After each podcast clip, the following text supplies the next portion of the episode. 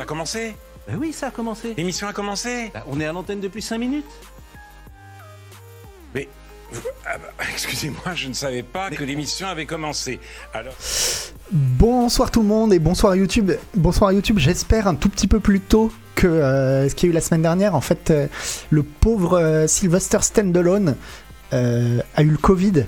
Il a eu le Covid et du coup, euh, il a pris un peu de retard dans l'upload des vidéos. C'est pour ça que vous avez eu le Scroll News un petit peu plus tard la semaine dernière. J'espère que ce sera mieux cette semaine. En tout cas, il va mieux, lui. C'est déjà ça. Alors, quand même, bien joué, bien joué euh, d'avoir eu le Covid, euh, Sylvester Stallone. Alors que si j'ai bien compris, maintenant c'est interdit. Ils ont passé, une loi. Normalement, on n'a pas le droit d'avoir le Covid. Donc voilà, bravo à lui. Bravo à lui, mais ça c'est son côté rebelle, son côté grunge. C'est bon, vous l'avez tous eu à la rédac. Je sais pas qui l'a pas eu. C'est Bom, je sais plus s'il l'a eu ou pas. Mais ouais, quasiment tout le monde l'a eu. Hop. Ah bah oui. Bah oui. J'ai rien préparé, forcément. Parce qu'on discutait de. On discutait. Alors attendez, euh, je sais pas. Ouais, vous m'entendez plus hein, quand je passe sur l'autre truc. Bon, c'est pas grave. Euh, parlez de médiathèque dans le chat. Convainquez, convainquez les gens de YouTube de s'inscrire à la médiathèque de leur ville et dites-leur que c'est trop bien pendant que je prépare.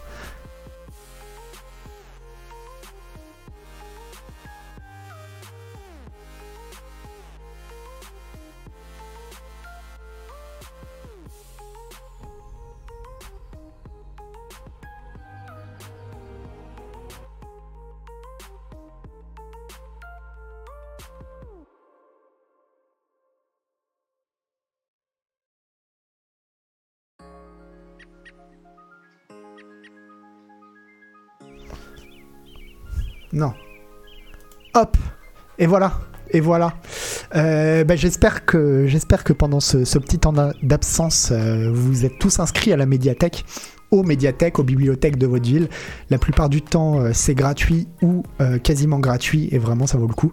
Bref, ah oui Alors, j'ai voulu faire qu'on revienne un petit peu sur le PlayStation Plus, le nouveau PlayStation Plus, parce que j'y comprenais rien entre leur abonnement. Alors maintenant il y a le Play... bon alors avant il y avait le PlayStation Plus, le PlayStation Now.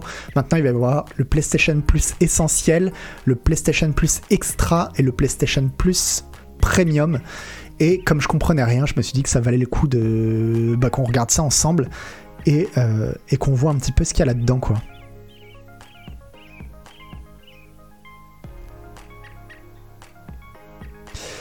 Alors, euh, donc Sony a décidé de fusionner son offre PlayStation Now PlayStation Plus dans une nouvelle offre à trois niveaux d'abonnement. Essentiel, extra et premium. Prix, dispo, catalogue, on vous dit tout sur le futur PlayStation Plus. C'est CNET qui, vous dit tout. hein. Et, euh, et même c'est Romain Vande, Vandevelde qui vous dit tout avec cnet.com. Alors euh, c'est moins bien que la médiathèque, euh, le PlayStation Plus, mais on va quand même regarder ce qu'il y a dedans.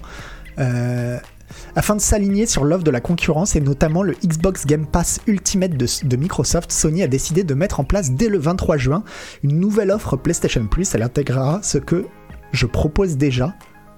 Mais attends, euh, Romain Van de Velde, euh, il a. Il a traduit un article sur Google ou quoi? Elle intégrera ce que je propose déjà ce que propose déjà le PS Plus et le PS Now dans sa formule la plus chère. Donc l'idée est d'offrir aux joueurs un catalogue de jeux large moyennant un abonnement mensuel, mais entre le PS Plus et le PS Now, qui est à l'origine un service de cloud gaming et qui donnait aussi accès à quelques jeux, l'offre peut paraître confuse. Tu m'étonnes, Elton.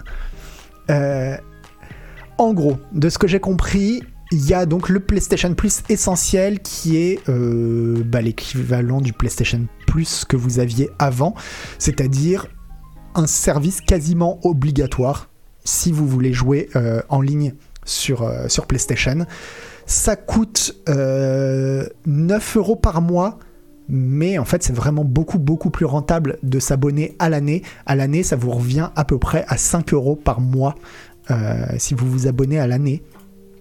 Pour rappel, le Xbox euh, Ultimate, le Game Pass Ultimate, il y est, je crois qu'il est à 10 euros par mois. Donc là, moitié prix, voilà, bon, vous avez juste le droit de, jouer en ligne.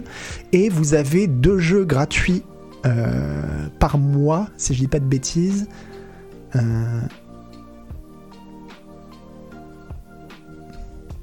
Ouais, deux jeux téléchargeables par mois, mais je sais pas ce que valent les jeux qui sont euh, proposés dans le PlayStation Plus. Plus. Je crois que c'est pas la folie, et de toute façon, deux jeux, c'est vraiment pas, vraiment pas ouf quoi.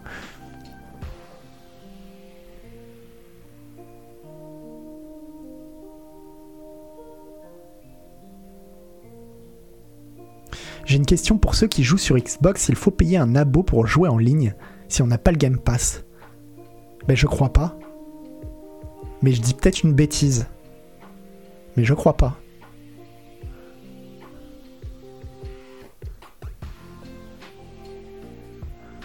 Et euh... Ah si, ouais, il faut le Gold, il faut le Xbox euh, Game Pass. Non, c'est pas un Game Pass, c'est l'abonnement, le Xbox Live Gold. Voilà, le Xbox Live Gold. Ouais, donc c'est la même merde. Moi, je trouve ça, affligeant de faire payer les gens pour avoir juste accès au, multi, multijoueur, mais bon, bref. Bon, en tout cas, on s'en fout parce que le PlayStation Plus euh, normal, il faut essentiel, il faut pas que vous l'achetiez, c'est de la merde. Parce que il faut au minimum acheter, euh, acheter. Ouais, acheter le PlayStation Plus Extra qui lui va coûter 100 euh, euros par an, donc un petit peu moins de 10 euros par an, et qui vous donnera là pour le coup, c'est un vrai espèce de Game Pass qui va vous donner accès à beaucoup beaucoup de jeux. Euh, voilà, 400 jeux PS4, PS5 que vous pourrez euh, télécharger. Et euh, ensuite, ma bonne dame, ma bonne dame pour 2 euros de plus par mois, c'est-à-dire pour 10 euros par mois, vous aurez accès à tout ça. Et avec aussi euh, la possibilité de jouer à 300 jeux en cloud gaming de PS2, PS1 et PSP. Et euh, aussi la possibilité d'essayer des jeux pendant deux heures. Euh, et, si ça vous plaît, et si ça vous plaît de l'acheter, et si ça vous plaît pas, bah de ne pas l'acheter quoi. Voilà une sorte de service de démo. je trouve ça un peu abusé de mettre ce service de démo dans l'offre la plus chère, alors que ça devrait être pour moi, ça devrait être dans le PlayStation euh, plus essentiel en fait, vu que c'est que des démos. Mais bon, bref. Donc en gros, ou alors vous avez l'espèce de Game Pass euh, extra qui vous donne accès à 400, 400 euh, jeux en gros, ou alors le PlayStation Plus Premium qui vous donne accès à ces 400 jeux-là, plus à 300 jeux, plus si vous aimez le, retro gaming.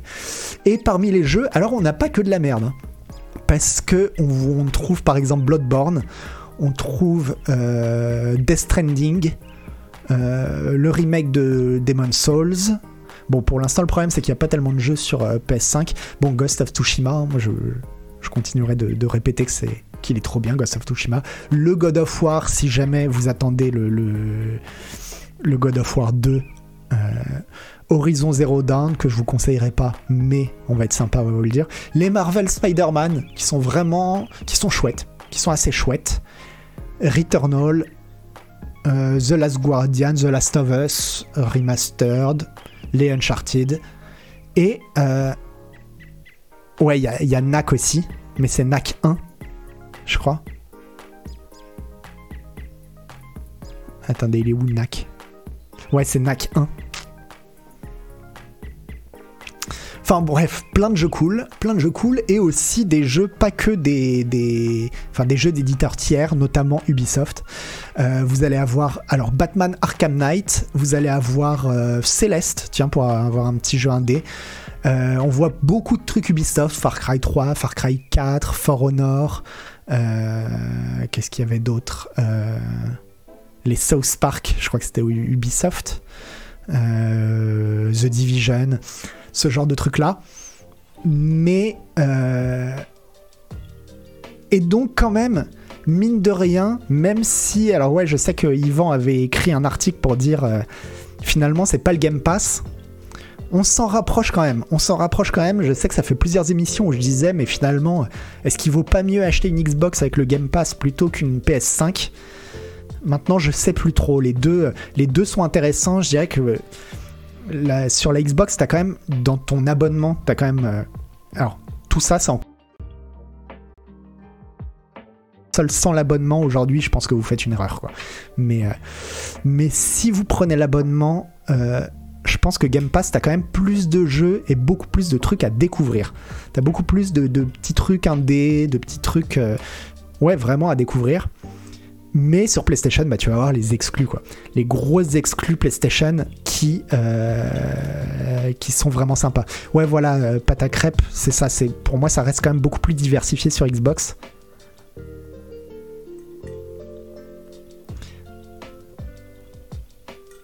Acheter une PS5, les jeux euh, Microsoft sont pas ouf. Alors, tonton Yo-Yo, tu, fais bien de dire ça parce que ça, c'était tout ce que j'allais vous dire. Voilà, là, là, on est dans le rationnel depuis le début, etc. Où je vous dis, bon, finalement, les deux ont leurs euh, inconvénients, leurs avantages. C'est selon vos choix, etc. Et maintenant, je vais te dire euh, le, vrai truc, c'est que sur le Game Pass, il y a tous les Yakuza. Échec et mat. Échec et mat, tonton yo-yo. Voilà. Si tu vois Yakuza dans la liste, tu me diras. Pour l'instant, euh, je ne vois aucune raison d'acheter euh, cette console. Voilà. Les exclus sortiront Day One. Alors non, c'est ça aussi la différence, c'est que je pense qu'il y a beaucoup plus de choses dans le Game Pass qui sortent Day One euh, que, que chez Sony, quoi.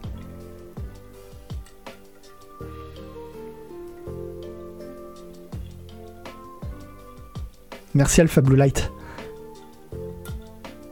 Et puis, effectivement, Dafinga, comme tu dis, la puissance du Game Pass, c'est aussi son côté multiplateforme. Mais apparemment, ça, je suis le seul. Je suis le seul d'être content d'avoir le Game Pass qui me permette de jouer au jeu à la fois sur PC et sur ma console.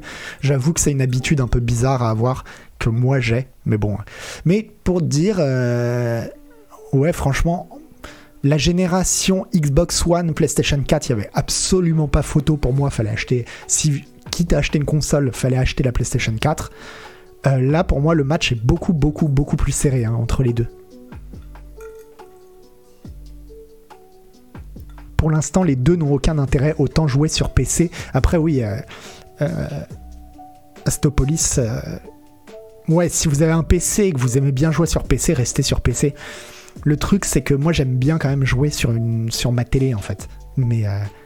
Mais quand, euh, quand j'ai le choix entre jouer, quand j'ai le même jeu et que j'ai le choix entre y jouer sur mon PC ou sur ma télé, enfin sur une console, je préfère toujours sur la console. Mais euh,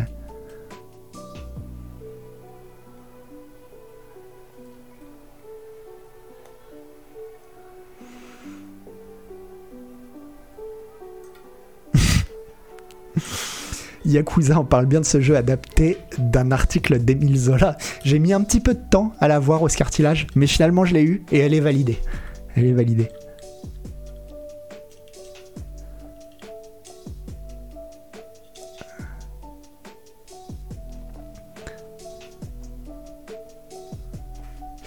Et euh, ouais, tu branches le PC à la télé et c'est réglé. Ouais, c'est ce que tout le monde me dit. Il va falloir que je le fasse à un moment. Il va falloir que j'achète genre un Steam Link ou un truc comme ça.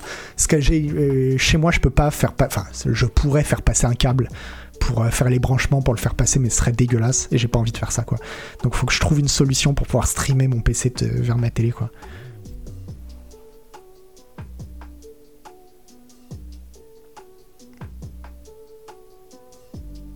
Oh là, nous on lit Canard PC par pas Canard console, ouais, mais euh, mais c'est important quand même. Il y a quand même beaucoup de gens hein, qui jouent, euh, même euh, des lecteurs de Canard PC, qui jouent aussi sur leur console et qui mélangent les deux quoi. Pas de Steam Link, c'est de la merde, ok.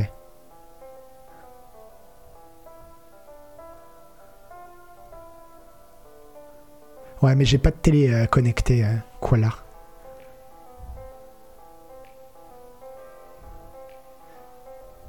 Là, pour, pour faire passer un câble, moi, faudrait, faudrait vraiment que. Ouais. Ce serait vraiment des gros travaux, quoi. Bref. En tout cas, tout ça pour dire que. euh, bah, l'abonnement PlayStation, euh, il a quand même un peu de gueule. hein. En vrai, euh, il a quand même un peu de gueule. Même si ça joue beaucoup sur les exclus PS4, en fait. Beaucoup des jeux là qui, me donneraient envie, c'est surtout les exclus PS4. Et donc euh, la question reste toujours la même, c'est euh, euh, est-ce que Sony va vraiment être capable d'être aussi agressif sur les exclus sur PS5 qu'ils l'ont été sur PS4 Voilà.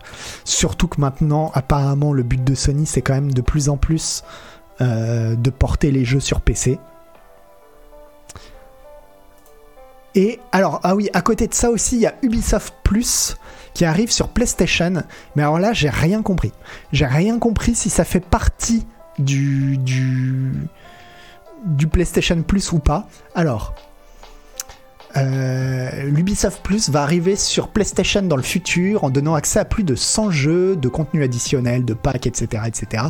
Euh, pour l'instant, le, service, il est disponible sur PC, sur Stadia et sur Amazon Luna. Truc qu'on savait même plus que ça existait. Euh, pour, ce qui permet aux joueurs d'accéder à des sorties Day One, euh, à des jeux classiques, à des grands classiques et aussi à des éditions premium. Et euh, à terme, il sera disponible sur PlayStation et Xbox.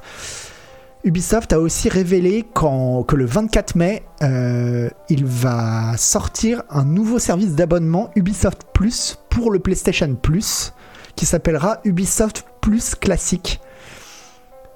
Et Ubisoft Plus Classique sur la PlayStation, c'est une sélection euh, de jeux populaires, avec notamment Assassin's Creed Valhalla, The Division et For Honor et euh, aussi quelques grands classiques comme Child of Light, Far Cry 3, Blood Dragon, Watch Dogs euh, et bien d'autres.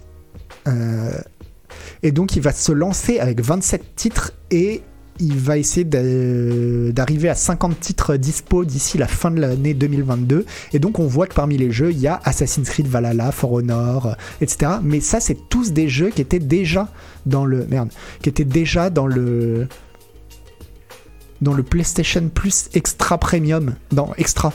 Donc je comprends pas. Je comprends pas si c'est un service en plus ou si quand tu accèdes au PlayStation Plus Extra, tu es automatiquement abonné à l'Ubisoft Plus classique, qui n'est pas la même chose que l'Ubisoft Plus tout court, qui pour l'instant n'est disponible que sur PC. Bref, on comprend rien à vos trucs.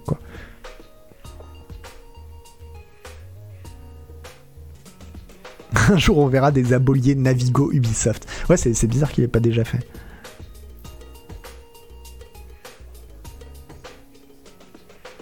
Ouais, c'est ça, tu vas pouvoir payer un abonnement. Pour moi, c'est ça l'idée. C'est, j'ai l'impression que ça va être, tu vas payer un abonnement en plus, comme fait euh, Amazon Prime, qui te permettent de t'abonner à plein de trucs en plus, quoi.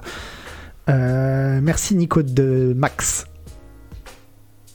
Mais du coup, c'est un peu con, quoi. Parce que euh, là, ça te donne accès à Assassin's Creed, Assassin's Creed Valhalla, For Honor ou Far Cry 3 euh, Remastered que t'as déjà ici en fait Assassin's Creed Valhalla, Far Cry 3, t'as même Far Cry 4. Donc euh, je comprends pas. Je comprends pas, mais euh, je pense que ça va se décanter. Ça va se décanter avec le temps quoi. Qui a envie de payer un abo pour du Ubisoft Ouais, en plus.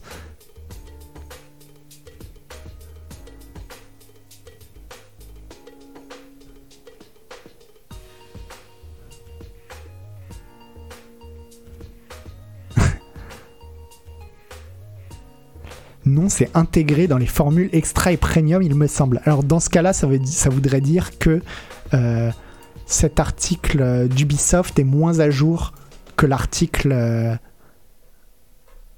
de CNET. C'est possible.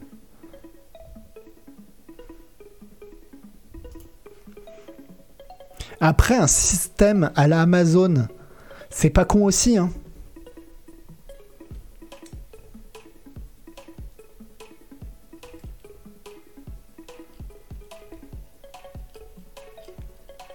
Après, c'est vrai que si dedans t'as des NFT, pourquoi pas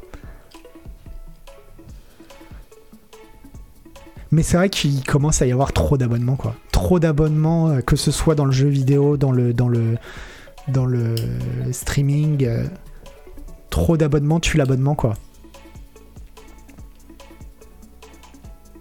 Et c'est pour ça que la solution, c'est mon grand projet de médiathèque universelle en ligne, finalement.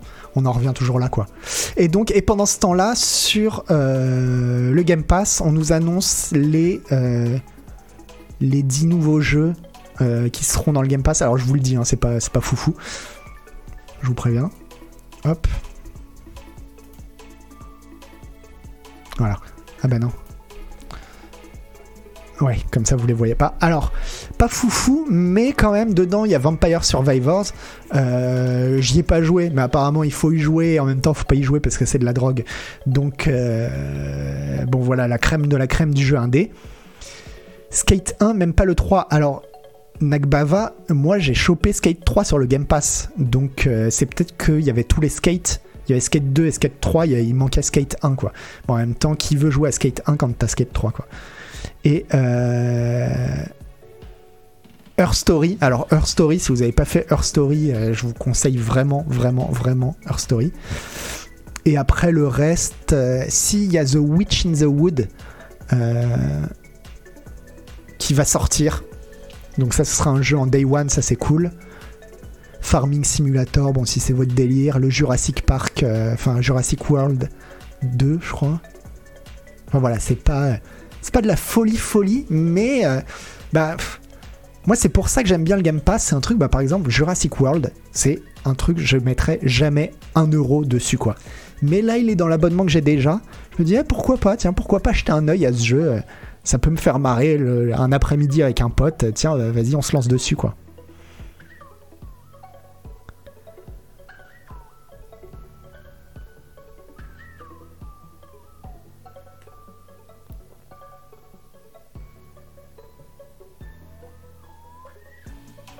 Vampire Survivor, on va payer 10 euros d'abonne pour jouer à un jeu à 2,40€. Ah oui, c'est vrai qu'il. Je savais pas qu'il coûtait 2,40€. Ouais, du coup, ouais, bon, l'intérêt, l'intérêt est minime.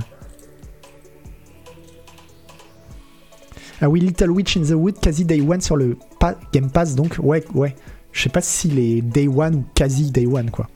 Et c'est vrai que pour ça, c'est sympa quand même. Des jeux comme. euh, Enfin, il y a quand même des, des- des- jeux indés qui sortent day one, ça, ça fait plaisir, quoi. Ah, il est sorti le 17 mai, ok.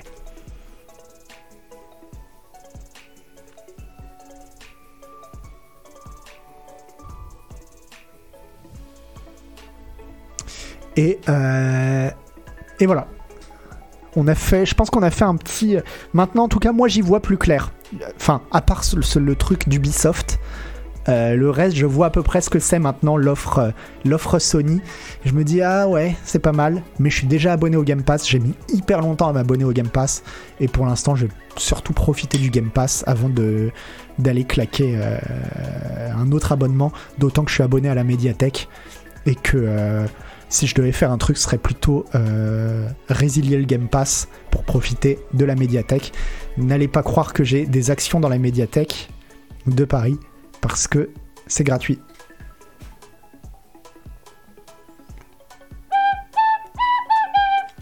Après, c'est vrai qu'un concept de médiathèque premium où tu payerais 10 euros mais tu peux réserver avant les autres, etc. Pourquoi pas quoi? Il y a du pognon à faire dans ce truc euh, à but non lucratif, je pense.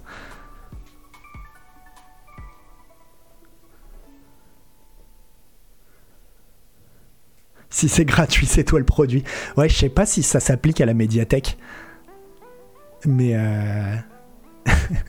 ce serait marrant, hein, en fait, que les médiathèques, on se rende pas compte, mais en fait, elles collectent des datas. Et, euh, tout ça, c'est revendu à Big Pharma, quoi. C'est revendu à Big Pharma et qui, qui sait tout de toi, quoi. Et Nuit Gurumi, j'ai même pas regardé si Canard PC était à la médiathèque.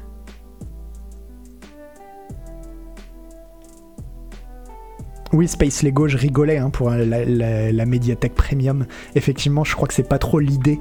euh, c'est pas trop l'idée du Conseil national de la résistance. Voilà.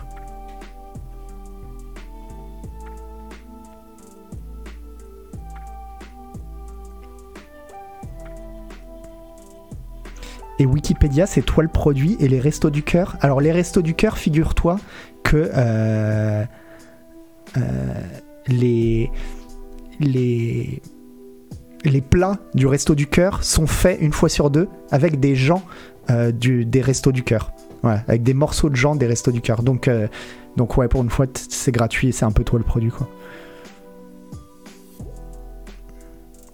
Mais euh, les morceaux du cœur. Euh, Qu'est-ce que je voulais dire sur la médiathèque? Je sais plus. Ouais, si. Un autre truc, c'est que euh, je suis content, moi, d'être euh, d'être inscrit à la médiathèque parce que j'imagine, je sens, c'était en revenant sur les datas, dans les films, genre les films policiers, genre Seven, on voit toujours les policiers.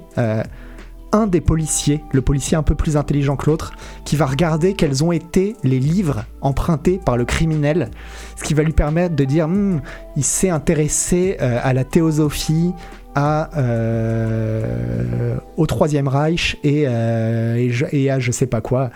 Et, euh, et comme ça, ça permet de. Enfin, c'était, c'était les origines de Big Data, quoi. C'était les origines de Big Data et, et j'espère qu'un, j'espère qu'un jour quelqu'un fera ça aussi avec mon abonnement à la médiathèque, quoi. En disant. Hum, Ouais, mais ça se voyait parce qu'il a emprunté euh, l'intégrale Don Rosa de Picsou, l'intégrale Karl, Karl Barks de, de, Donald. Et donc forcément, euh, on savait qu'il allait finir par faire une dinguerie, quoi.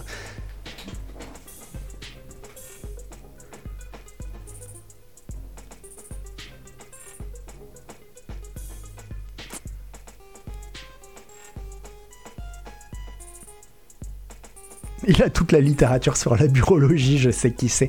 Ah ouais, ah ouais, mais vous imaginez avoir accès à. Enfin bon, bref, bref. Euh, J'ai fait la flûte déjà, je sais plus.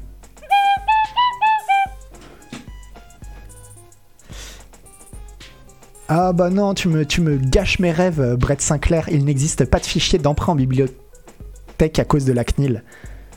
Ah ouais, mais là tu viens de me gâcher tous mes rêves. Bon, tant pis.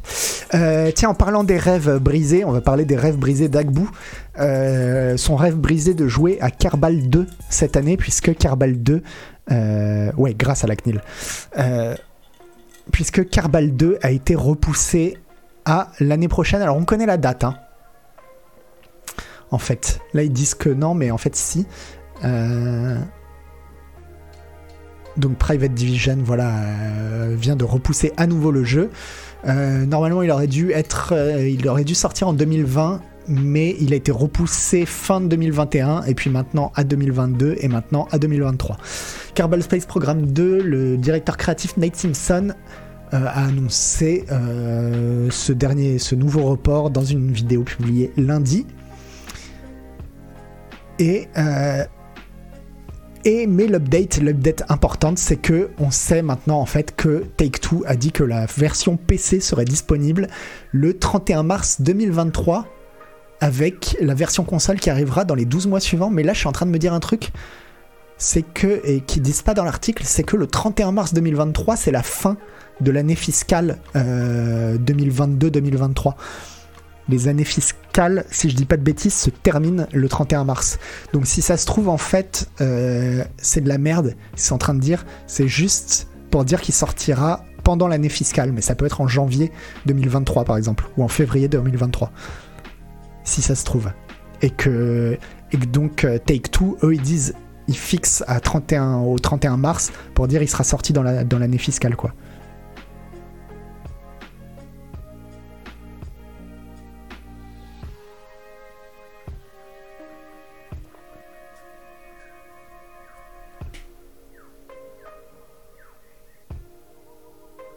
Ils peuvent aussi se planter sur la prévision, tout à fait, en Duril. Euh, Donc, en tout cas, ils disent bien que ça arrivera sur PC début 2023 et ensuite sur console.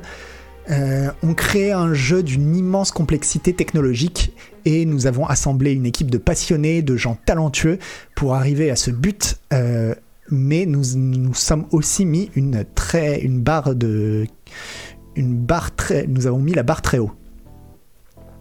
Le jeu doit pouvoir tourner sur une grande variété de machines. Les graphismes doivent être impeccables. L'univers doit être riche et intéressant à explorer. En interne, nous nous sommes fixés le but de créer une expérience qui est à la fois originale et à couper le souffle. Comme je l'ai dit auparavant, nous avons euh, agrandi notre équipe avec les développeurs du Kerbal Space Program originel. Alors, ceci dit, le mec qui a fait Kerbal Space Program, lui, il est pas dans l'équipe, je crois. C'est un Brésilien qui maintenant fait autre chose, si je dis pas, qui fait des avions en balsa, si, euh, si je dis pas de bêtises. Un, un jeu où tu fais des avions euh, que Agbu avait testé d'ailleurs. Un Mexicain. C'est un Mexicain, désolé. Je suis désolé. Et donc lui, il est pas dans le coup, je crois. Euh, et voilà, je ne peux pas vous dire euh, à quel point euh, tout ce que ça représente pour nous, le support d'une communauté qui reconnaît l'importance de créer quelque chose d'une aussi grande qualité, même si ça veut dire prendre un petit peu plus de temps. Alors il y a des images, hein. il y a quelques images de Kerbal Space Program 2. Hop. Ah mais non, c'est pas là. C'est pas là. J'avais vu des images. C'était où les images Ah bah non, c'est parce que je les avais mis sur une autre page. Voilà. Hop, les images de Kerbal Space Program 2.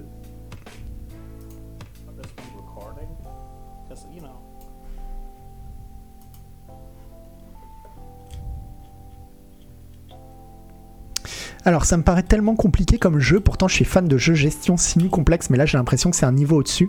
Alors je pense pas Rex Franco, mais ceci dit, moi je me suis jamais mis à Kerbal Space Program, parce que justement au moment où je me suis dit vraiment, bon bah je vais m'y mettre, ils ont annoncé le 2. Je me suis dit bon bah non je vais pas m'y mettre, alors je vais attendre le 2. Et euh, parce que dans le 2, l'une des promesses c'est justement que le jeu, euh, il y aura beaucoup plus de tutos et de choses comme ça qui le rendront... euh, pas moins complexe, mais plus accessible pour les gens euh, euh, qui auraient envie de s'y mettre, bah, un petit peu comme est Crusader Kings 3 par rapport à Crusader Kings 2 quoi. Et parce que de ce, que j'ai compris, oui, il y, avait vraiment quelque chose à faire du côté de euh, de l'expérience utilisateur quoi.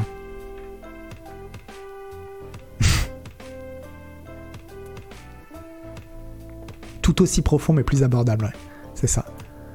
Alors, on voit quelques images hein, du jeu. Et c'est vrai que ça a l'air déjà quand même un peu plus joli, mais pas non plus de ouf. hein.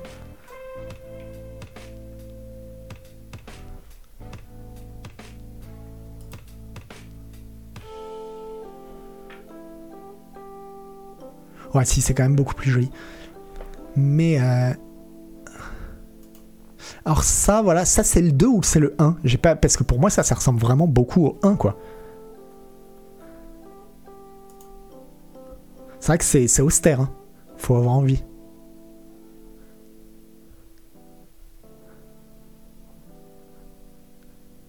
Ça, c'est le 1, ouais, d'accord. Ouais, c'est vrai que c'est vraiment austère, quoi.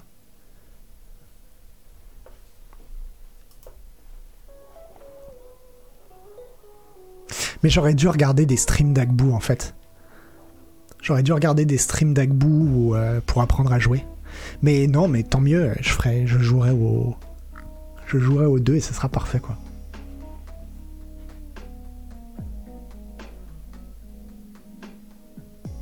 Moi j'aimerais que tous les reports de jeux soient annoncés par Eiji Aonuma. Il fait ça avec classe. Mais, tellement, euh, Monsieur Patacrep. Mais ouais, il pourrait l'embaucher pour ça, quoi. Ça pourrait être un mec, c'est son métier, quoi. Son métier, c'est euh, d'être désolé, tout le temps.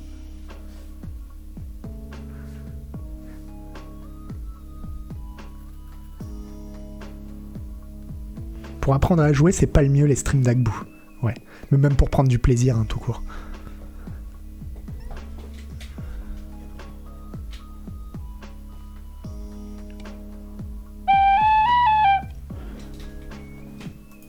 Ah oui, alors une petite histoire, une petite histoire que j'ai trouvée comme d'habitude euh, grâce à Koub, je crois, sur le forum euh, Canard PC, sur le forum des, sur le topic des news du forum Canard PC. Encore une fois, si vous voulez votre dose de news jeux vidéo, allez-y tous les jours. Il y a toutes les news dans le monde du jeu vidéo, ils en ratent pas une. Et donc, euh, et même pas que du jeu vidéo, hein, comme on voit ici. Alors là, c'est bon, c'est traduit. C'est un article de PC Gamer, donc c'est traduit avec tiens bah coucou Koub. Euh, Oui, c'est traduit par, euh, par Google Trad là pour le coup. Euh, C'est pas de la faute du mec de CNET, pour une fois. C'est la faute de, de, Edge. Vous allez voir, il y a un truc marrant d'ailleurs. L'administrateur informatique obtient 7 ans pour avoir effacé les, serveurs de son entreprise pour, alors prouver un point, pour prouver qu'il avait raison. Anne Bing se serait senti sous-évalué après que ses avertissements de sécurité aient été ignorés et aurait décidé de prouver, qu'il avait raison en détruisant 4 serveurs financiers. On remarque quand même que franchement pour de la traduction automatique, c'est quand même vachement bien. Euh, un administrateur informatique indigné, semblant vouloir prouver la sécurité laxiste que son employeur avait jusqu'à présent ignorée, a procédé à la suppression d'un tas de bases de données financières vitales et ensuite été condamné à 7 ans de prison. C'est ce qu'on appelle dans le commerce informatique se couper le nez pour faire face à son visage. Je me demande c'est quoi le- l'expression de base.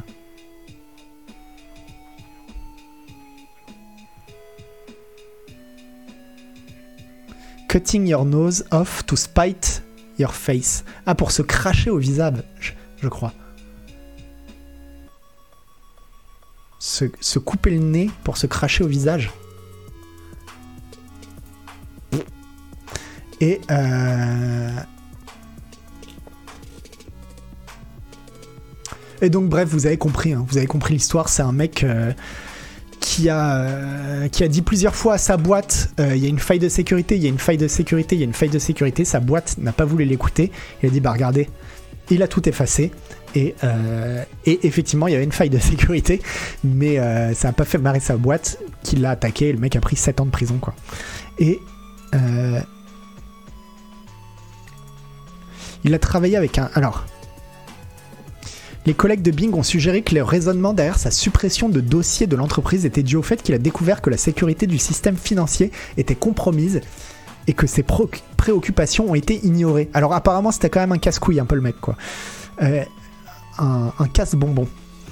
Euh, il a travaillé avec un autre administrateur de base de données pour porter les problèmes pour... euh, pour dire à ses aînés qu'il y avait des problèmes au sein de l'organisation, mais il a apparemment été licencié.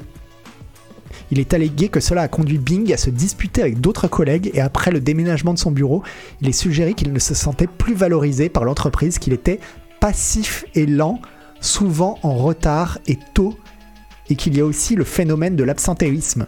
C'est selon la traduction automatique Edge. Alors voilà, c'est ce que vous, c'est ce que dit la traduction automatique Edge, parce qu'à la base, il a été il a été le journaliste. euh, et là, on voit à quel point c'est vraiment des branquignoles chez PC Gamer. C'est-à-dire qu'il a euh, pris un article euh, en chinois, j'imagine, vu que ça se passe en Chine, et il a fait une traduction automatique Edge pour pouvoir ensuite faire son article.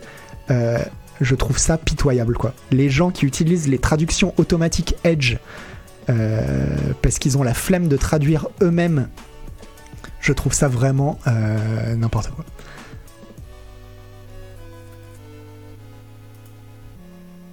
C'est honteux. hein. Ouais.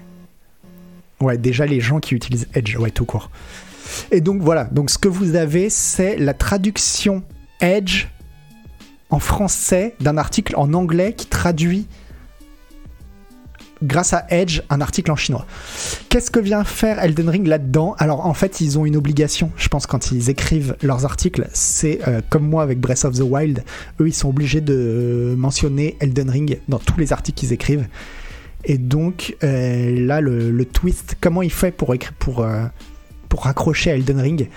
L'analyse médico-légale électronique ultérieure des journaux du serveur de la société ainsi que l'utilisation d'images de vidéosurveillance ont été liées ont lié les enregistrements détenus sur le serveur avec le nom d'hôte du MacBook de Bing, Yggdrasil, ainsi que certaines adresses Mac et IP liées à son ordinateur. Et à partir de là, il va dire Oui, Yggdrasil, l'arbre de la vie. Les racines peuvent être vues s'étendant à travers le ciel de Valheim ou comme cette grande plante qui brille dans Elden Ring. Tout en devi- 2022 semble toujours nous ramener à Elden Ring. Ouais, bah si tu tires comme ça, c'est sûr que tout va nous y ramener. Ouais, ouais c'est technique. Hein. Analyse médico-légale du serveur. Ouais, mais non, mais justement, moi j'ai- j'imagine euh, les experts Shanghai, quoi. Ou les experts euh, Shenzhen, ou.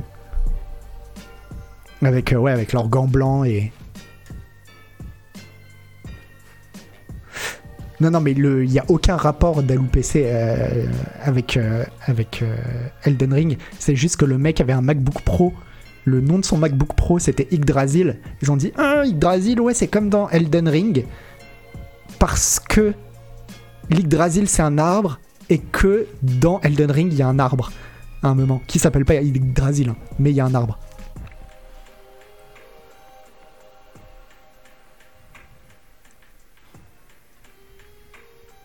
Mais oui, oui, le but, c'est évidemment que c'est de mettre euh, Elden Ring pour, euh, pour le référencement, ça c'est évident. Et, euh, et ça, je suis content de pas avoir à faire ça chez Canard PC. Je le faisais quand, euh, quand je bossais chez Webedia, je faisais ça.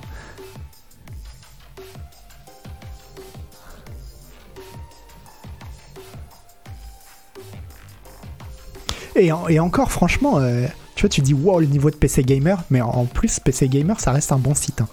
Pour le coup, euh, si c'est ça le prix à payer pour avoir des articles un peu quali, ça me dérange pas, quoi. Un article Numérama sur deux en ce moment. Je sais pas euh, si vous avez vu cet article de, de jeuxvideo.com là dernièrement. L'article il s'appelait De toute ma carrière, je n'ai jamais vu une telle promotion sur un accessoire pour du jeu vidéo. Et euh, bah, j'ai pas cliqué. Mais, euh, mais là, tu te dis waouh. Et c'était signé par, je sais plus qui, journaliste jeuxvideo.com, quoi. Et tu te dis waouh, la pirouette, quoi.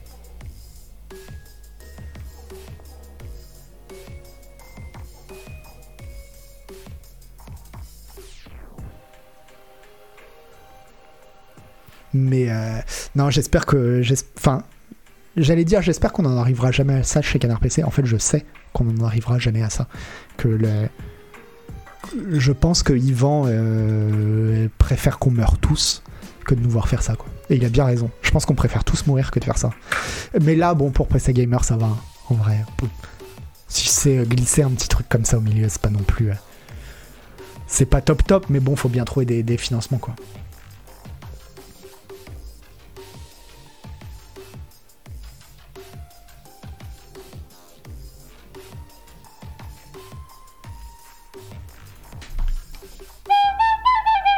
Alors un article euh, intéressant de 4, euh, 451, je connais pas ce site, qui parle euh, de, du remake de Prince of Persia. Le remake de Prince of Persia, en fait, alors attendez, je vous mets le- l'article si jamais vous voulez le, li- le lire. Je vous mets dans le chat. Euh, le remake de Prince of Persia, en fait, à la base, il était réalisé par euh, Ubisoft Bombay, je crois. En tout cas, par un studio, par une branche indienne d'Ubisoft. Euh, encore une fois, c'est une traduction Google Trad, hein, je suis désolé.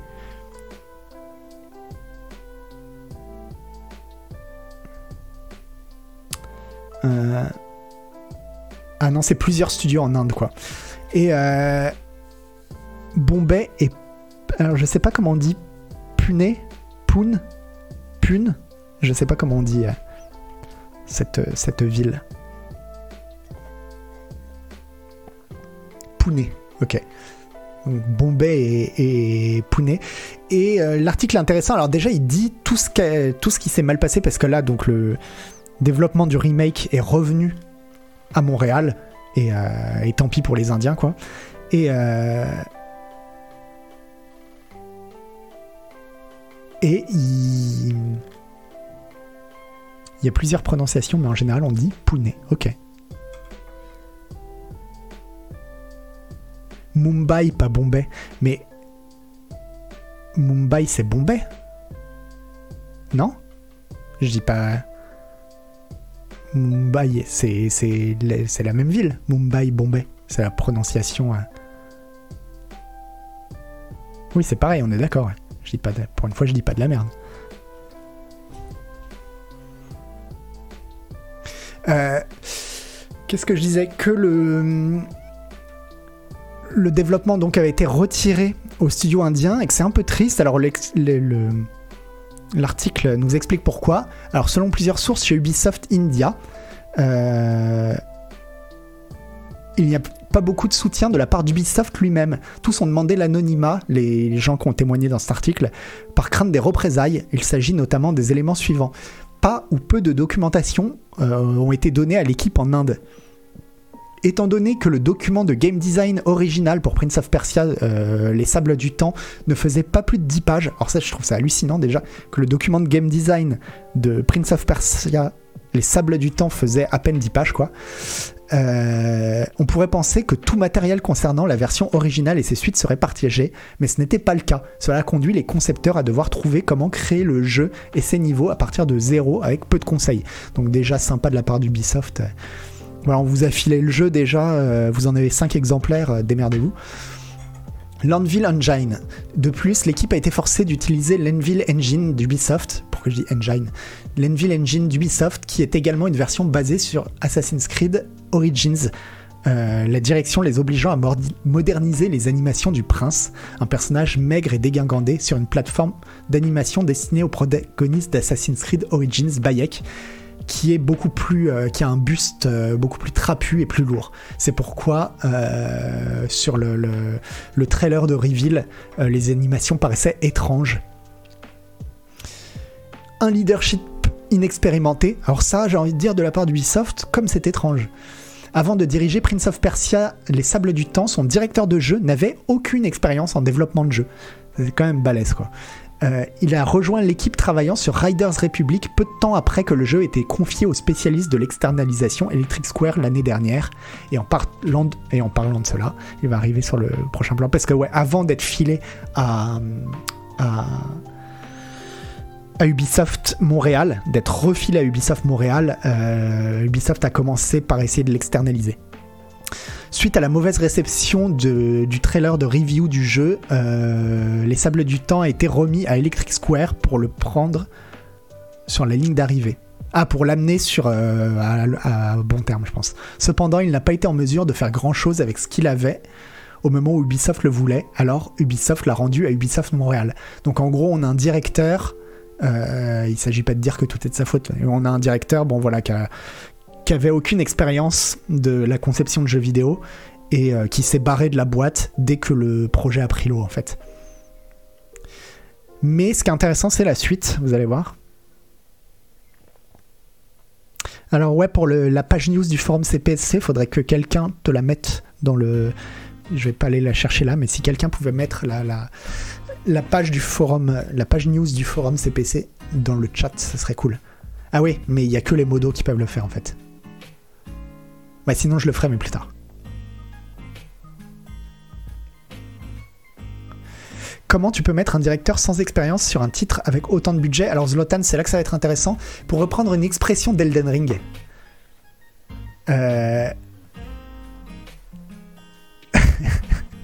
euh le patron d'Ubisoft en Inde à l'époque, Jean-Philippe Piochot, c'est, alors c'est marrant la traduction, c'est enhardi par les flammes de l'ambition Bon, c'est l'expression dans Elden Ring. Euh, euh, c'est quoi l'expression de base? Euh, He was emboldened by the flame of ambition. Voilà. Ah ouais, il faut vraiment, ils sont obligés. Et pourtant là, voilà, on est sur un autre site. Hein. mais vraiment, c'est marrant quoi. Dans, dans le monde anglo-saxon, ils sont tous absolument obligés de mentionner Elden Ring au moins une fois dans chaque article quoi. Il avait l'intention de transformer l'Inde en un centre de développement de jeux AAA avec le remake de Prince of Persia faisant partie du puzzle. Et l'étendue de ses plans impliquait de s'associer à des entreprises comme IIT, Rubica et École Intuit Lab pour le mener à bien. Euh, L'Intuit Lab School, j'imagine pour le mener à bien. Et c'est là qu'on comprend pourquoi ils ont mis un directeur inexpérimenté.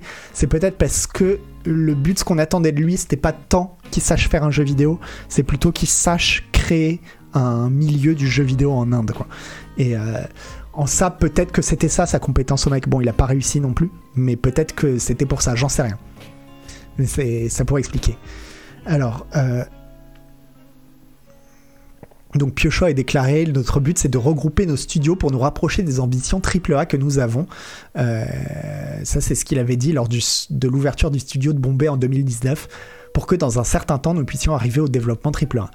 Euh, Bien que la gestion du remake d'une franchise très appréciée ait été un pas dans la bonne direction, Samira Chobani, alors directrice des ressources humaines d'Ubisoft Inde, a expliqué à l'époque que le partenariat avec des institutions comme Rubica et l'école Intuit était nécessaire pour concevoir des programmes spécifiques dans des disciplines telles que l'art, la conception de jeux et la programmation, car celles-ci étaient considérées comme les meilleures écoles à l'époque.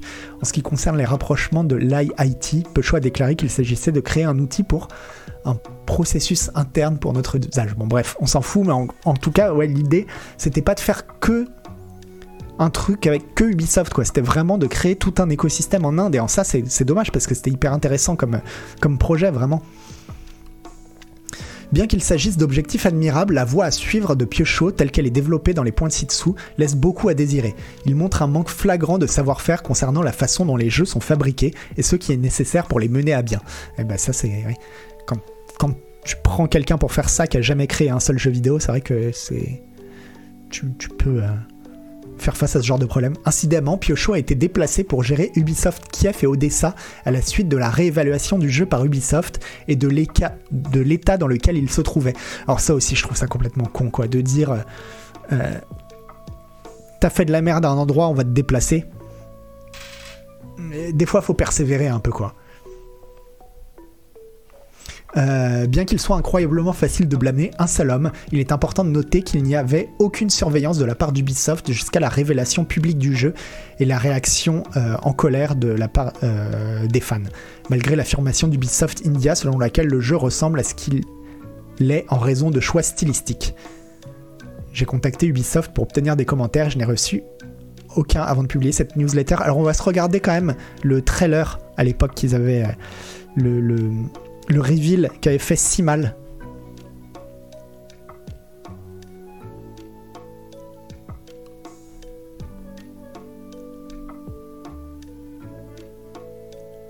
Mais c'est vrai que c'était, c'était hideux. Hein. J'en sais rien, c'était atroce.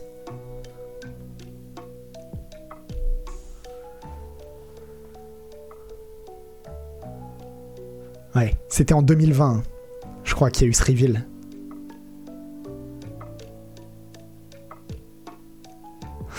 Aïe, aïe, aïe, aïe, aïe.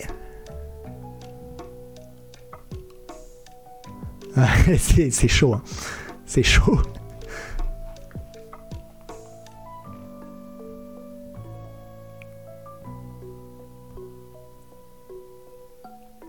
Mais c'est dommage parce qu'effectivement, euh, bah voilà, d'avoir une vraie implantation d'Ubisoft en Inde, ça aurait vraiment pu euh, permettre bah de libérer des savoir-faire indien et, d'avoir un vrai, un vrai savoir-faire indien qui se développe, quoi.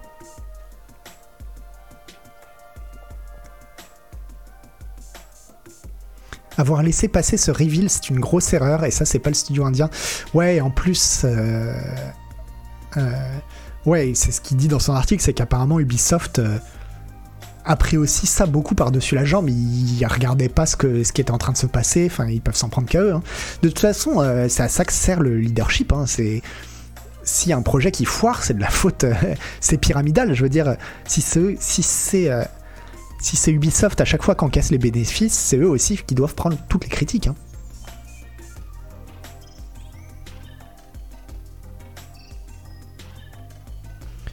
Tout ce qu'il cherche, c'est de la main-d'œuvre bon marché. Je serais pas aussi euh, cynique, Goufio.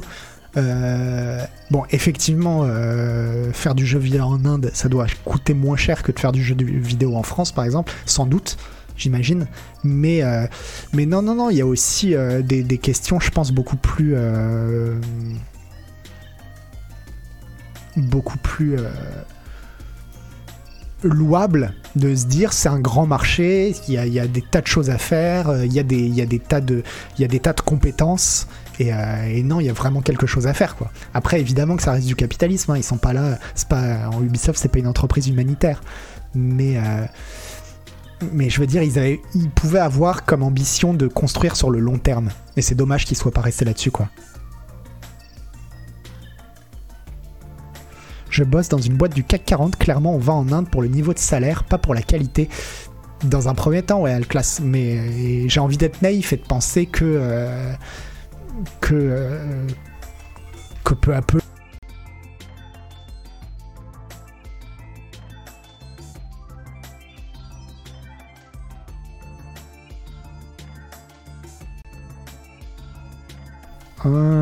Ouais, c'est bon, c'est revenu. Faux contact. Contrairement à la croyance populaire, il y a des devs ultra qualifiés en Inde. Mais ça, je le sais que en, en Inde, il y a, y a- y a- pas que pas que chez les développeurs d'ailleurs. euh, ils ont des, enfin, c'est des gens très très très qualifiés hein, en Inde. Merci Gripmino.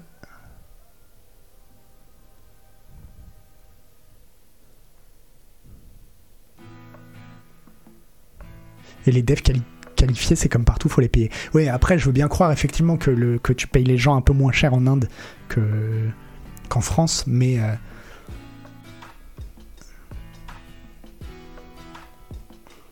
Oui, je suis peut-être un peu naïf, euh, Umberto Juan, mais j'ai envie d'y croire. Laissez-moi rêver, c'est mon rêve, mon droit d'y croire.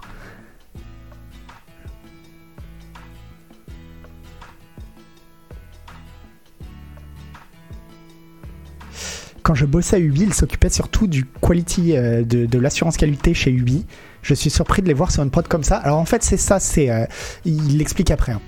Euh, donc on va, on va continuer. Suite à la, débâcle évitable que le Prince of Persia The Sand of Time remake a révélé, il semble que les studios indiens d'Ubisoft, Mumbai et Pune, aient été relégués à l'assurance qualité Voilà. et aux opérations en direct plutôt qu'au développement à grande échelle. Le studio de Bombay a participé à quelques projets de réalité virtuelle comme Assassin's Creed, mais ceux-ci sont maintenant arrêtés. Cela conduit certains à spéculer qu'il est peu probable qu'il renouvelle le bail de son studio à Bombay, basé euh, bon, je comprends pas trop la traduction, mais de toute façon, euh, il y a eu une mise à jour, je crois. Et s'ils ont bien renouvelé le bail, donc on s'en fout. Euh, Oui, si, voilà. Les sources de la société ont confirmé qu'Ubisoft avait signé un bail de 5 ans encore. En plus de cela, la mauvaise gestion généralisée a entraîné un exode massif de talents seniors, soit vers d'autres studios, soit pour simplement les rayer en tant qu'indépendants. Euh, un exode massif de talents voilà, qui sont partis pour d'autres studios ou qui sont devenus indépendants. Je pense que c'est ça que ça, ce que ça voulait dire. Ce qui aurait dû être le jeu qui solidifie les prouesses de développement de l'Inde au niveau mondial a fini par être un gâchis aux proportions colossales avec une mauvaise prise de décision et un manque de leadership réel à blâmer. Ce ne serait pas la première fois qu'un éditeur de jeux international essayait de créer des jeux en Inde et échouait, en dehors de la vague de sorties PS2 et PS3 de Sony se terminant par l'infamie, exemple Square Enix. Et là, je crois qu'après, il parle de Square Enix. La société était présente en Inde entre 2012 et 2014. Spoiler, j'étais l'un des employés de la société à l'époque. Au cours de cette période, ils étaient basés à Bombay et a rencontré presque tous les développeurs du pays. Aucun projet n'a reçu le feu vert, à l'exception d'un MMORPG mobile qui a été annulé trois mois après le début de développement. Et Square est retourné en Inde en 2019 et a collaboré avec Jet Synthesis, qui sont basés à Pune, sur un jeu de Ludo avec peu ou pas de fanfare. Je comprends pas la phrase, mais c'est pas grave. Ce qui fait la mésaventure Prince of Persia India d'Ubisoft, c'est à quel point elle est injustifiée. La présence d'Ubisoft en Inde n'est pas nouvelle. Il a pris pied dans le pays en 2008 en acquérant le studio Pune de Gameloft, qui a été rebaptisé Ubisoft Pune. Des talents internes ont créé. euh, alors je crois que c'est un jeu qui s'appelait. Je sais plus comment il s'appelait ce jeu. Là, c'est traduit sans favori de tous les temps pour la Nintendo DS. Euh, je sais plus comment s'appelait ce jeu sans jeu. euh, ouais, pour. euh, qui avait eu du succès, ouais. Et Monster Truck 4.4 3D pour la Nintendo 3DS avant de passer à des tarifs plus complexes, à des choses plus complexes comme les remasters pour Splinter Cell et Far Cry pour la PS3 et la Xbox 360. Euh, les studios ont d'Inde ont également soutenu de plus grandes franchises comme Just Dance et ils se sont occupés donc de l'assurance qualité pour South Park, euh, Stick of Truth et Watch Dogs 2 tout en exécutant des opérations en direct pour des titres mobiles tels que Care Bears et Rocksmith. Tout cela aurait dû signifier un partage des connaissances au sein du studio tout en donnant à ses développeurs un canevas assez large pour perfectionner leurs compétences. Au lieu de cela, il a été renversé par une gestion incompétente et trop ambitieuse. Avec le gouvernement indien voulant plus de jeux fabriqués en Inde, malgré le fait d'offrir peu ou pas de soutien en dehors d'un groupe de travail symbolique qui comprend des sociétés de jeux, le remake de Prince of Persia devait être le grand moment du jeu AAA en Inde. Peut-être que son échec avec cela ferait plus pour stimuler le développement du jeu local de la même manière que la présence de Zynga India a conduit au boom hyper casual dans le pays. Voilà, c'est ça qu'il essaye de dire, c'est, enfin si je comprends bien la phrase, ce qu'il dit c'est que, euh, ben voilà, un projet AAA de cette envergure qui aurait fonctionné en Inde, ça aurait permis de, de lancer un vrai, un vrai marché du jeu vidéo AAA en Inde au lieu de rester sur du jeu mobile type Zynga, qui est pour l'instant ce qui marche très très fort d'un point de vue euh, financier quoi. Ah, c'est les bisounours Scarbears, ok.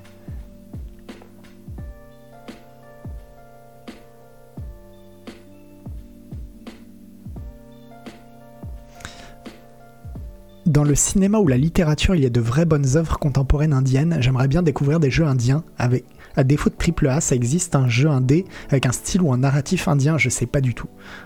J'ai pas d'exemples qui me viennent en tête, mais. euh, c'est Kerbears, pas Kerbears. Euh, Mais voilà, effectivement, c'est triste. C'est triste en fait, surtout pour, euh, bah, pour le jeu vidéo en Inde, quoi.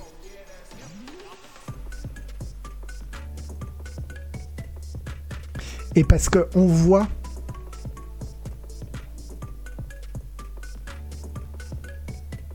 Le problème en Inde, si tu t'appuies pas vraiment sur des locaux, t'as toutes les chances de te planter. C'est ce que me disait un pote indien en ligne. Euh, bah ouais, mais bah, j'imagine quand même qu'ils s'appuyaient sur- justement quasiment que sur des locaux, j'espère. Enfin, bon, apparemment ils ont quand même catapulté. euh, comment il s'appelle le, le directeur? Comment il s'appelait? Jean-Philippe Piochot. C'est vrai que ça fait pas ultra indien, Jean-Philippe Piochot, mais euh, donc lui, je pense qu'il a été catapulté depuis la Bretagne, mais euh, et ça c'est peut-être dommage. Ouais.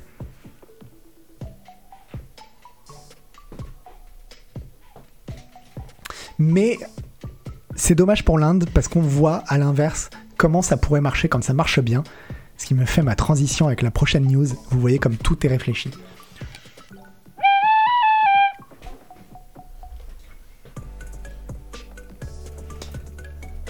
Quand c'est réussi, ça donne Techland. Techland qui... euh, Alors apparemment, euh, Light 2, il marche très bien. hein. Financièrement, ça va très très bien pour Dying Light 2. Tant mieux pour eux. Euh, moi j'y jouerais bien, j'y ai pas encore joué à Dying Light 2, mais je sais que si je le vois passer dans le Game Pass par exemple, bah, je vais me jeter dessus. Et euh, surtout, et ben maintenant, le, le, le, studio Techland va se lance dans un gros gros gros euh, triple A action RPG médiéval fantastique et avec qui ils le font? Bah, avec des gens de euh, CD Projekt. Parce que euh, bah, c'est des Polonais. Et donc on voit que il y a des pubs de facho. Oh non. Mais c'est quoi ces pubs quoi? Qu'est-ce que c'est que ce- ces conneries quoi? C'est ouf. Et pourtant euh, c'est un c'est un mon Edge, il est clean. hein. Il est complètement clean. Enfin, je veux dire, il retient rien normalement, quoi. Donc, euh, mais non, je pense pas que ce soit ciblé. Je vois pas comment ça peut être ciblé, quoi. Je fais que le scroll news, quoi. Je vois pas comment.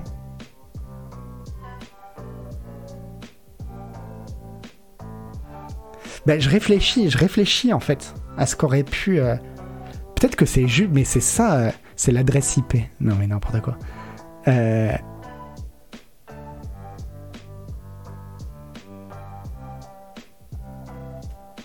Mais peut-être, non, mais justement, je me dis, si ça se trouve, c'est juste le fait d'être focus jeu vidéo. Il dit, ah ouais, ok, jeu vidéo, ouais, t'es t'es un QAnon, quoi. Je me demande.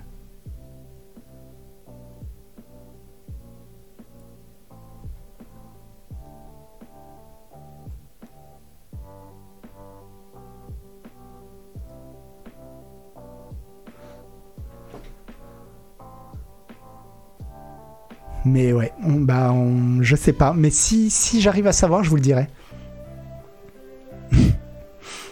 bah non, tu vois, le banc banal, je pense pas que ce soit ça, parce que non.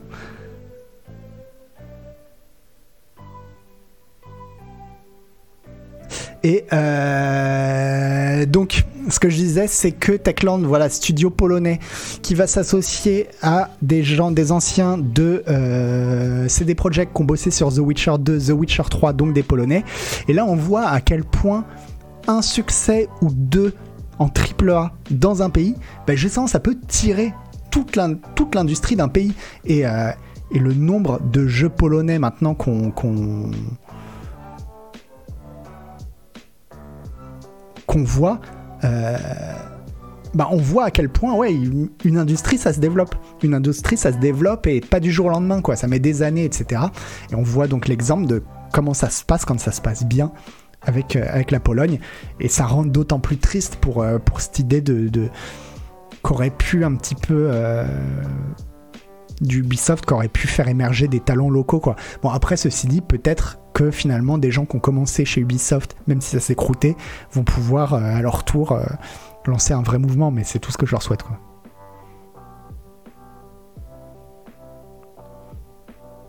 Arkane et Guerrilla Games, c'est pas, pas, très polonais. Oui, non, il n'y a pas que des polonais. Mais en tout cas, ce qu'on peut dire, c'est que, euh, ce que je veux dire par là, c'est que le jeu vidéo polonais se porte très très bien, quoi. Y compris pour faire des triple A. Et qui, qui aurait misé là-dessus il y a 20 ans, sur le fait que la Pologne deviendrait un grand pays du jeu vidéo? Euh, J'aurais plutôt misé sur la France, par exemple.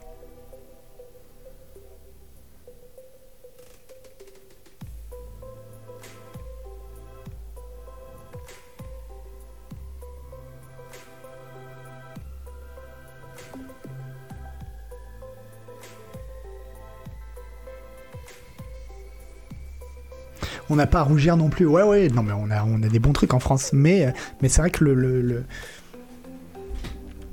le, l'option qu'a prise la Pologne est assez étonnante, je trouve. Ah oui, et maintenant en plus, il y a, ouais, les devs euh, ukrainiens.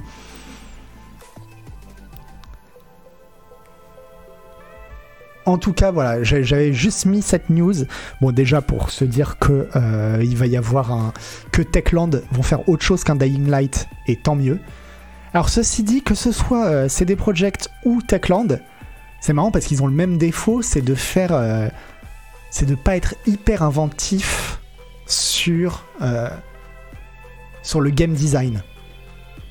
C'est-à-dire, c'est des jeux, bon, qu'ont leur inventivité, hein, quand même. Le fait, le parcours dans un jeu de zombies, c'est quand même, ça c'est chouette. Mais euh, ça reste avec des, d'un système de quête, que ce soit euh, chez CD Projekt ou chez, chez Techland. C'est un système de quête, un système d'une vision de, de l'open world qui est quand même vu et revu, quoi.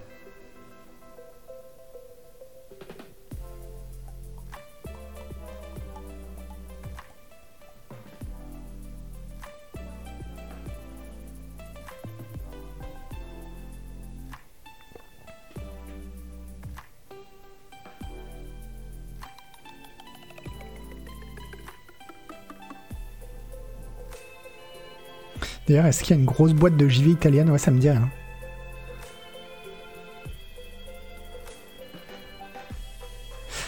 Bref.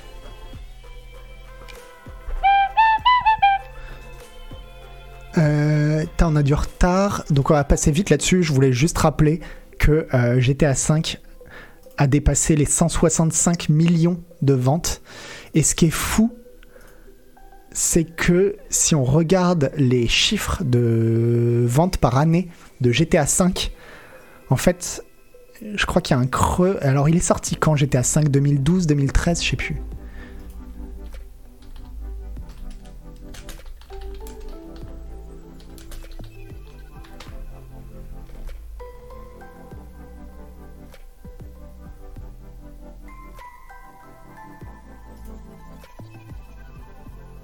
Voilà. Les ventes de 2013. Les ventes de GTA V, bah en fait, il s'est jamais autant aussi bien vendu que ces dernières années, quoi. Et, euh, et j'ai envie de dire aux gens, arrêtez de l'acheter, arrêtez de l'acheter parce que t'es Rockstar, est-ce que tu fais un GTA 6 Bah non. Tu vas pas faire un GTA 6 alors que euh, ton jeu il se vend toujours mieux que mieux que jamais, quoi.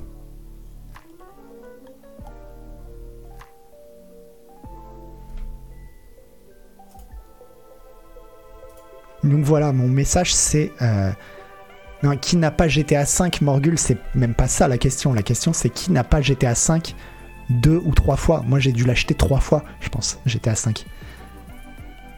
Merci Erim.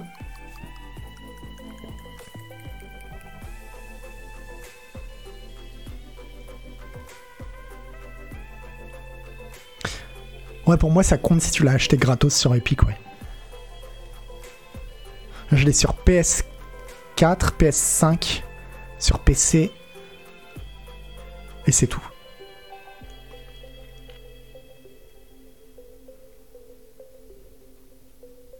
Et donc, et. Euh, et. Euh, et 44 millions de ventes pour euh, Red Dead Redemption 2. C'est abusé aussi. 44 hein. millions de ventes. 44 millions de ventes, si je dis pas de bêtises, c'est plus que tous les jeux From Software réunis. Donc, euh... donc ouais, Rockstar, ça pèse quand même. Ça pèse quand même encore beaucoup, quoi. S'il sort sur Switch, est-ce que je vais le prendre? Non, non, je pense pas quand même. Je pense que GTA sur Switch, ça serait vraiment, euh, ça serait vraiment gâché pour le coup. Non, un que j'aimerais bien sur Switch, ce serait qu'il refasse un remake de euh, Chinatown Wars. Et ça, je le prendrais.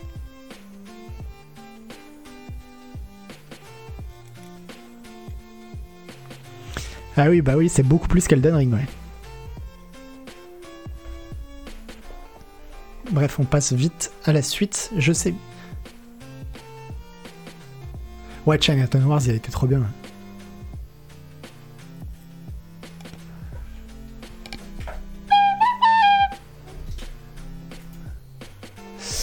Et euh, ouais, on se termine avec une petite, euh, un petit sondage. Alors, une étude de mars 2022 de Winderman Thompson Intelligence intitulée New Realities into the Metaverse and Beyond a interrogé plus de 3000 personnes âgées de 16 à 65 ans de Chine, des États-Unis, du Royaume-Uni sur le métavers, la crypto-monnaie et les NFT. 74% des personnes interrogées ont entendu parler du métavers, soit près du double par rapport à l'année précédente. Le même pourcentage, c'est-à-dire 74%, pensent que le métavers est l'avenir. Et pourtant, seulement 15% de ces gens disent qu'ils savent ce qu'est le métavers et peuvent l'expliquer à quelqu'un d'autre. On a quand même 74% des gens qui disent c'est le futur, mais il n'y en a que 15% qui sont capables de dire, si tu leur dis et c'est quoi, qui sont capables de te dire je pense que je sais ce que c'est c'est quand même quelque part ça prouve qu'ils ont réussi leur truc quoi.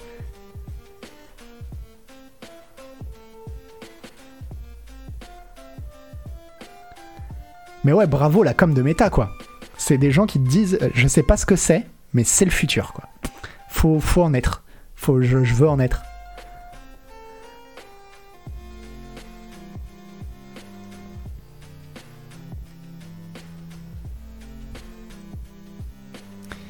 Euh, parmi ceux qui savent ce qu'est le métavers, leurs principales préoccupations sont la vie privée, la protection des données et la cyber-intimidation pour les parents, car la plupart d'entre eux le considèrent comme une plateforme numérique de socialisation. Plus de 50% des personnes interrogées voient le métavers comme un lieu de travail, de shopping, de jeux ou de tout ce qui précède, et 60% euh, pense que ce sera l'avenir du commerce électronique.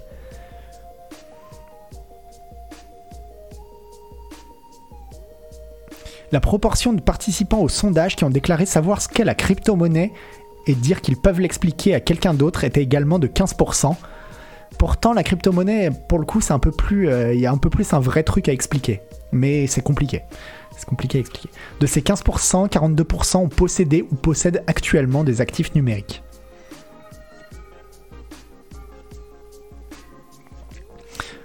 Une chose que j'ai trouvé assez surprenante était une acceptation générale des NFT lorsqu'elles sont liées à de la vente en, au détail. 60% de ceux qui connaissent le métavers pensent que les marques devraient fabriquer et vendre des produits numériques parallèlement aux biens physiques. Même avec toute la volatilité actuelle sur tout ce qui concerne la blockchain, les gens voient du potentiel dans le métavers, quel qu'il soit.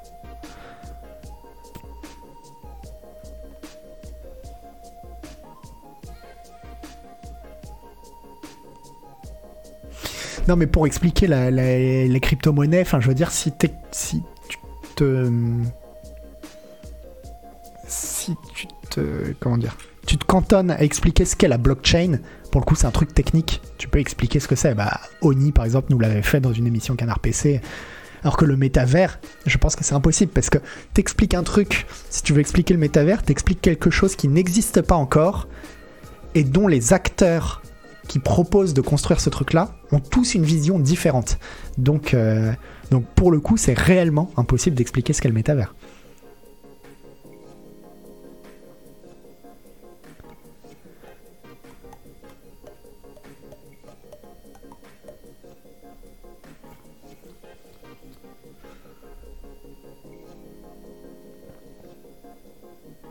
Le métavers, c'est une copie de Second Life, mais orientée pour gagner encore plus d'argent. Mais on sait même pas nos brain toast parce que, euh, comme je te dis, tout le monde le voit pas de la même manière, même parmi les gens qui veulent le faire.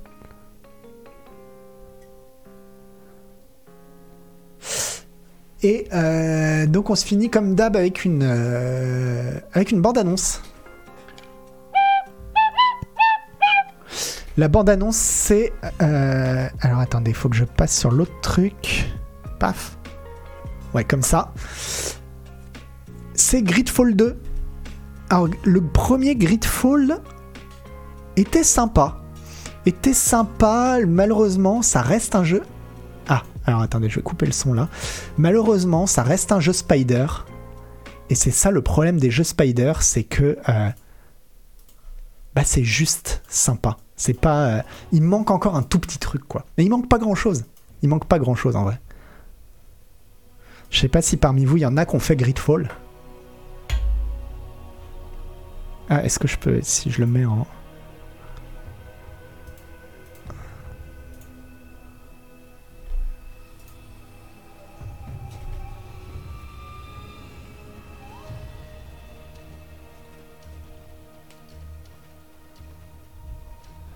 Il y avait des idées, il y avait des bonnes idées. Bah, déjà, l'idée de faire un RPG basé sur un peu une sorte de, ouais, de, découverte du nouveau monde, euh, c'était intéressant, quoi. Franchement, ça changeait. Mais voilà, comme tu dis, ça montre vite ses limites. Niche Automata, c'est ça. C'est Spider, ils ils sont plombés par leur manque de budget, en fait. Et le premier, il est sorti, je sais pas, il y a 3 ans 3-4 ans Ellenson.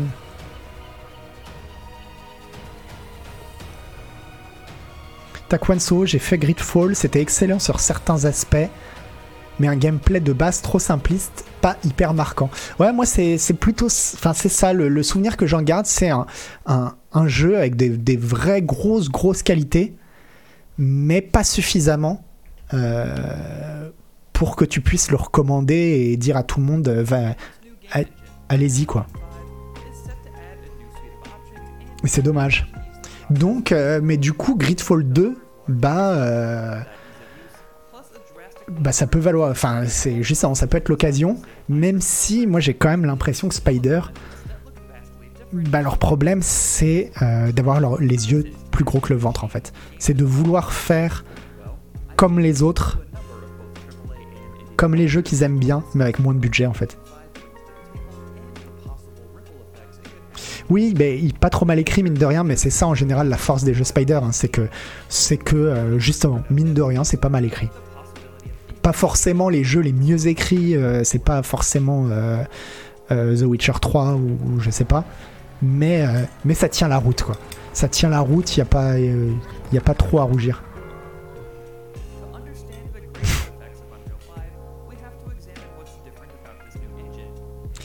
Peut pas leur reprocher d'être ambitieux, cela dit. Alors si, Dalou PC, on peut. Euh, si cette ambition, c'est... euh, Ouais, c'est de faire la même chose que les autres avec moins de budget, quoi. But the scaffolding allows the builders to get where they need to go to easily do their jobs. So how is Unreal Engine 5 scaffolding different? And what makes developers Mais surtout aussi, le, problème qu'ils ont,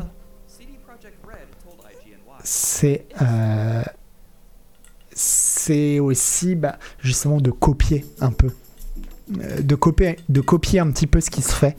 Et euh, il faut, il faut une part de copie hein. quand tu veux faire un jeu qui s'adresse vraiment à beaucoup de monde. Il faut une part de copie, mais euh, faut faire attention aux comparaisons quoi.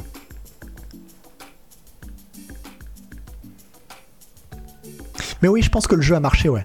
Comme tu dis, s'ils font un 2, c'est que le jeu a marché. Oui, je crois que le jeu, s'ils rentrent dans leurs frais, tant mieux. Mais je, leur souhaite, leur mieux que ça, quoi.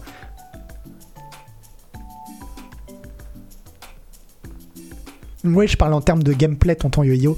Euh, pas en termes de. C'est c'est clair que pour l'univers et l'écriture, ils ont leur truc. Mais en termes de gameplay, et le problème, c'est que. euh, comme ils font avec moins de budget, bah, ils se retrouvent toujours en termes de gameplay à faire comme les autres en moins bien, quoi. S'il était peut-être dans le Game Pass euh, Gridfall, bah, jetez-y un œil hein, si jamais vous avez l'occasion.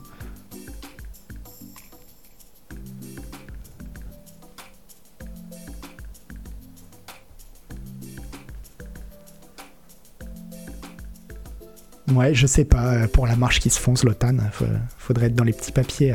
Mais en tout cas, euh, bah là j'étais à la. Il y avait un événement Big Ben, parce que Spider ça appartient à Big Ben, si j'ai bien compris. Et donc, bref, ce trailer il a été révélé pendant un événement euh, Big Ben. Et en fait, euh, pendant cet événement-là, moi j'étais en train de discuter avec les développeurs de euh, Vampire The Masquerade Swan Song, que je suis en train de tester. Et vous allez avoir un test de, de Vampire Swan Song que je voulais pas faire à la base, parce que je, je m'en fous. Et, euh, et en fait, j'étais tellement passionné par ma discussion avec ce développeur de, de Swan Song, déjà que j'ai eu envie de faire le jeu, que je me suis dit, ok, le jeu a pas l'air incroyable, mais il y a plein plein de choses qui me plaisent. Et euh, il y a plein de choses dans la démarche du développeur. Quand j'ai pu discuter avec lui, c'était le lead euh, designer. Quand j'ai pu discuter avec lui, où je me suis dit, mais même il y a des moments, j'ai envie de lui dire, mais embrasse-moi quoi. Embrasse-moi, euh, tu dis tout ce que je pense quoi. Mais bon, bah pareil, alors là, mais plombé par le, par, par le manque de moyens, c'est flagrant, c'est un truc de ouf quoi. Mais en tout cas, bah, c'était pendant ce temps-là qu'il y avait l'annonce euh, de, de Gridfall 2, et on est complètement passé à côté, et franchement, euh, bah, je regrette pas, j'ai vraiment. euh, j'ai vraiment envie de. de, de ouais, de, de poncer un peu euh, Swansong, quoi. C'est-à-dire des exemples de trucs marquants qu'il a dit, bah, des trucs marquants du genre. euh, il m'a dit, bah là, tu vois, t'es dans cette pièce, il faudrait enquêter. Tu vois, par exemple, là, t'as des traces de sang euh, sur le sol, tu peux aller voir les traces de sang. Et je dis, ah ouais, et du coup, mais est-ce que t'as une touche sur laquelle t'appuies et ça va te montrer, tu vois, où sont les traces de sang, où sont les indices? Et genre, il m'a regardé, mais tout, tout naïvement, quoi. Il m'a fait, ah bah non. Et j'étais tellement content. J'étais tellement content, tu vois, il n'y a pas de sens. Il m'a dit, il n'y a pas de. Enfin, mais c'était presque qu'ils n'y avaient pas pensé. Ils n'avaient pas pensé à mettre un sens du, du un sens du Witcher ou un sens à la Batman, tu vois. Et non, si tu veux voir où mènent les traces de pas, bah tu suis les traces de pas, tu regardes vraiment et tu suis les traces de pas. Et il a rien que ça. Je disais, ah putain, mais merci quoi. Merci, merci, merci quoi.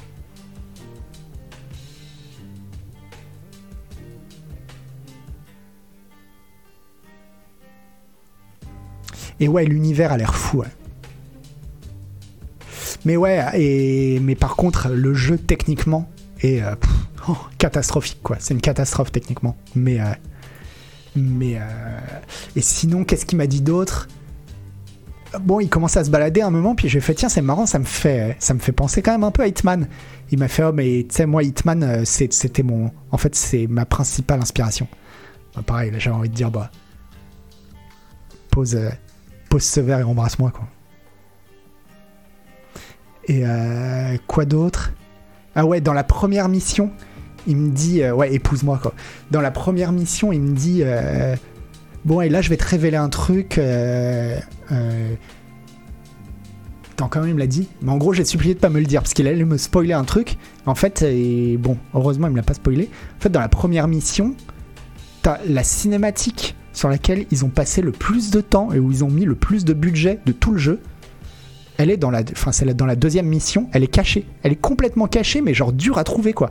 C'est un truc où il faut vraiment. euh, t'as toute une enquête, et si t'arrives à la fin, t'es récompensé par euh, la, cinématique sur laquelle ils ont mis le plus de budget.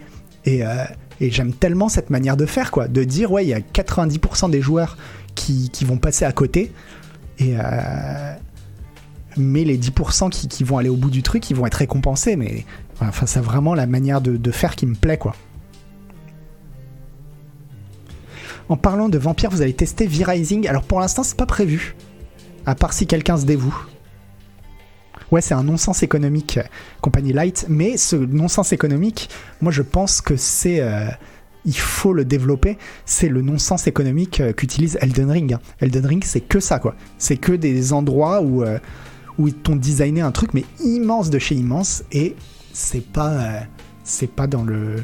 C'est t'as pas du tout à passer par ça dans le jeu pour euh, si ça se trouve tu le verras jamais quoi et euh, mais c'est ça qui rend les jeux fascinants c'est la même chose sur moi c'est pour ça que un de mes Final Fantasy préférés c'est Final Fantasy XII Final Fantasy XII il est bourré de trucs comme ça quoi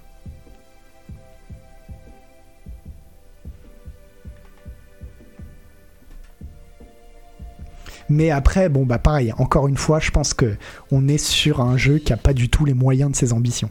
Mais bon.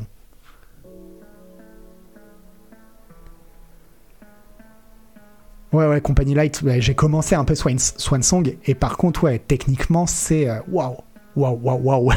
Donc, euh, faut, faut être capable de passer outre, et si ça se trouve, le jeu est pourri. hein. Là, je viens de commencer, je vous dis tout ça, c'est juste moi, la démarche m'a plu, j'ai envie de voir si vraiment, euh, jusqu'où ça va, mais, euh, mais si ça se trouve, en fait, c'est nul à chier. hein. Mais en tout cas, si c'est juste l'aspect technique qui pêche, je vais dire, c'est pas grave. Pour moi, c'est. Enfin, si, ça fait chier, mais c'est pas le plus grave, quoi.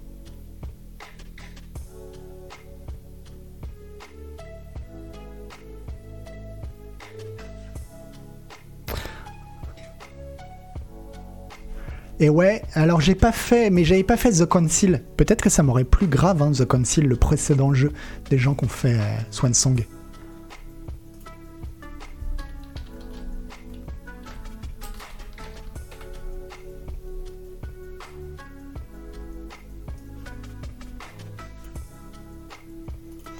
Et puis bon, après c'est l'univers de, de Vampire la Mascarade, hein. donc euh, donc ça fonctionne bien quoi. Je regarde vers qui on va faire un, raid. Euh...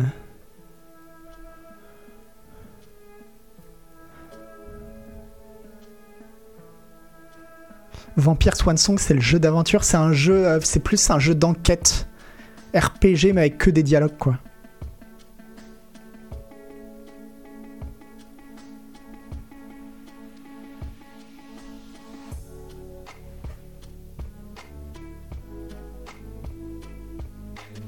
Ouais, Billy Corgan, je pense que Swansong c'est un jeu. euh, si vous avez envie de le faire, attendez qu'il soit sur le Game Pass ou en solde ou un truc comme ça. Parce que euh, là, on est sur un jeu qui coûte mille fois trop cher pour ce que c'est. Euh, T'ouvres le jeu, tu vas te dire, mais quel scandale quoi. Quel scandale en 2022 de faire un jeu qui ressemble autant à un jeu des années 90 quoi.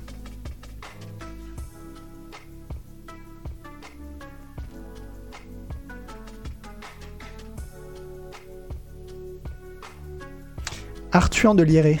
Alors c'est quoi sa chaîne? Je suis pas. Ah, voilà. Hop.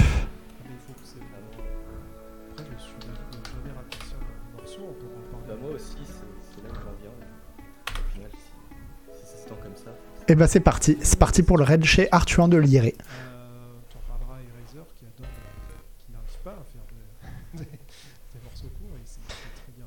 Et on se retrouve. Alors demain, l'émission c'est demain. hein.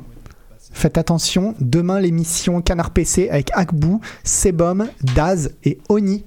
Voilà. Parce que jeudi c'est férié, donc l'émission c'est demain. Et moi je vous fais des gros bisous. Ciao, ciao.